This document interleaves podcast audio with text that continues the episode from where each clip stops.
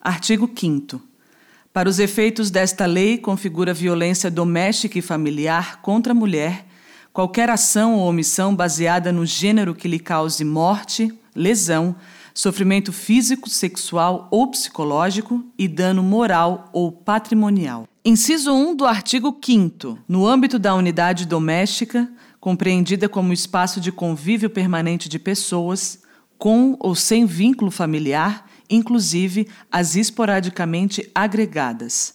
Inciso 2 do artigo 5 no âmbito da família, compreendida como comunidade formada por indivíduos que são ou se consideram aparentados, unidos por laços naturais, por afinidade ou vontade expressa. Inciso 3 do artigo 5 em qualquer relação íntima de afeto na qual o agressor conviva ou tenha convivido com a ofendida, independentemente de coabitação.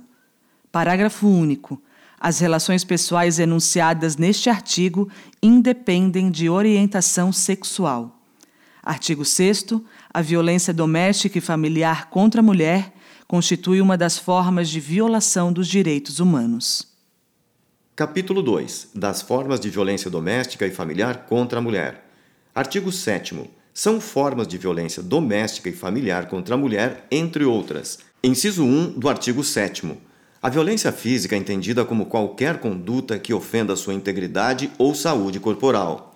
Inciso 2 do artigo 7. A violência psicológica é entendida como qualquer conduta que lhe cause dano emocional e diminuição da autoestima ou lhe prejudique ou perturbe o pleno desenvolvimento ou que vise desagradar ou controlar suas ações, comportamentos, crenças e decisões mediante ameaça, constrangimento, humilhação, manipulação, isolamento, vigilância constante, perseguição contumaz, insulto, chantagem, violação de sua intimidade, ridicularização, exploração, limitação do direito de ir e vir ou qualquer outro meio que lhe cause prejuízo à saúde psicológica e à autodeterminação. Inciso 3 do artigo 7 a violência sexual entendida como qualquer conduta que a constranja a presenciar a manter o participar de relação sexual não desejada, mediante intimidação, ameaça, coação ou uso da força, que a induza a comercializar ou a utilizar de qualquer modo a sua sexualidade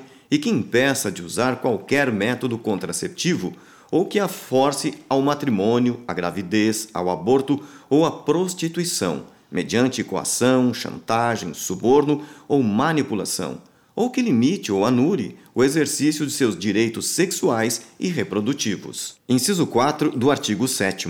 A violência patrimonial entendida como qualquer conduta que configure retenção, subtração, destruição parcial ou total de seus objetos, instrumentos de trabalho, documentos pessoais, bens, valores e direitos ou recursos econômicos, incluindo os destinados a satisfazer suas necessidades Inciso 5 do artigo 7.